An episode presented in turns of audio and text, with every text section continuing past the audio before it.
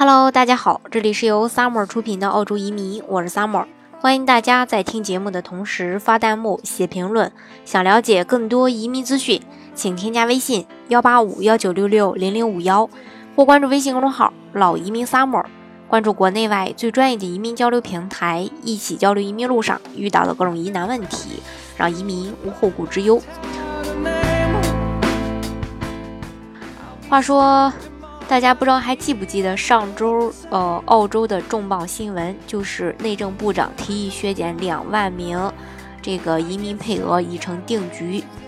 嗯，简单的来说，呃，澳洲政府今年要削减两万的这个移民配呃这个移民配额，并且说要调整移民结构，欢迎更多的新西兰人进入澳洲，而不是亚裔。那在第二天的时候呢，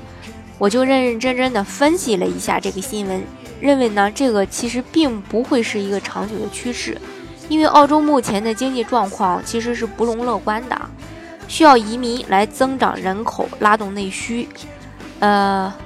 当然，果不其然，刚刚过了几天，澳洲政府自己就有点绷不住了。今天，澳洲各大主流媒体也开始各种打脸，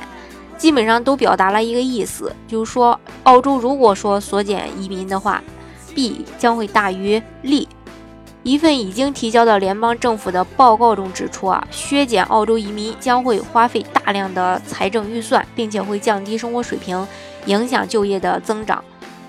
这份报告中指出，澳洲人口增长对于社会经济发展有着至关重要的作用，而移民几乎是澳洲实现人口增长的主要方式。说白了，就是澳洲社会是稀缺、紧缺劳动力的，而且移民为澳洲带来的劳动力资源。促进经济的发展，这个，呃，是有目共睹的。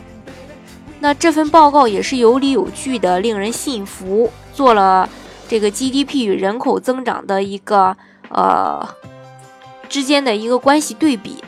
当然，在报告中也提到了，在过去五年，澳洲移民创造了百分之六十五的就业。如果没有移民的大力帮助，政府在这个二零一三年提出的这个增加百万就业根本就不可能实现。光是二零一四到二零一五财年一年，吸引的移民就会在接下来的五十年内为澳洲带来十亿澳元的一个预算增长。所以大家可以想象啊，如果说不维持现在的移民数量的话，那么对澳洲的经济发展会带来怎样的麻烦？另外，澳洲社会老龄化问题也在报告中被提出。说，如果缩减移民，那么像悉尼、墨尔本这样极其依赖移民劳动力的大城市，也将会面临老龄化的问题。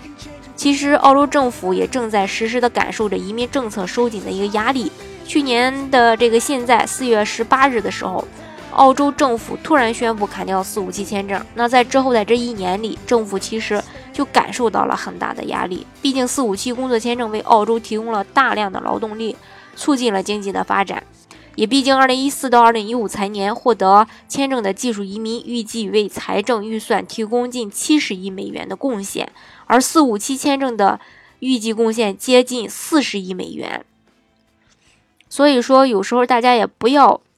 太被目前澳洲的各种声音影响。首先，目前还都没有确定；其次，澳洲政府就很擅长自己打自己的脸，说好的事情可能第二天就改，这也不是没有过的事儿。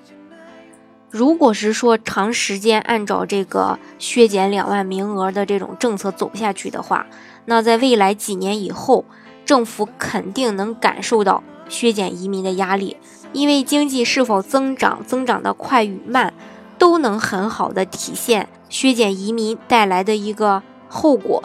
好，今天的节目呢，就给大家分享到这里。如果大家想具体的了解澳洲的移民政策的话呢，欢迎大家添加我的微信。幺八五幺九六六零零五幺，或是关注微信公众号“老移民 summer”，关注国内外最专业的移民交流平台，一起交流移民路上遇到的各种疑难问题，让移民无后顾之忧。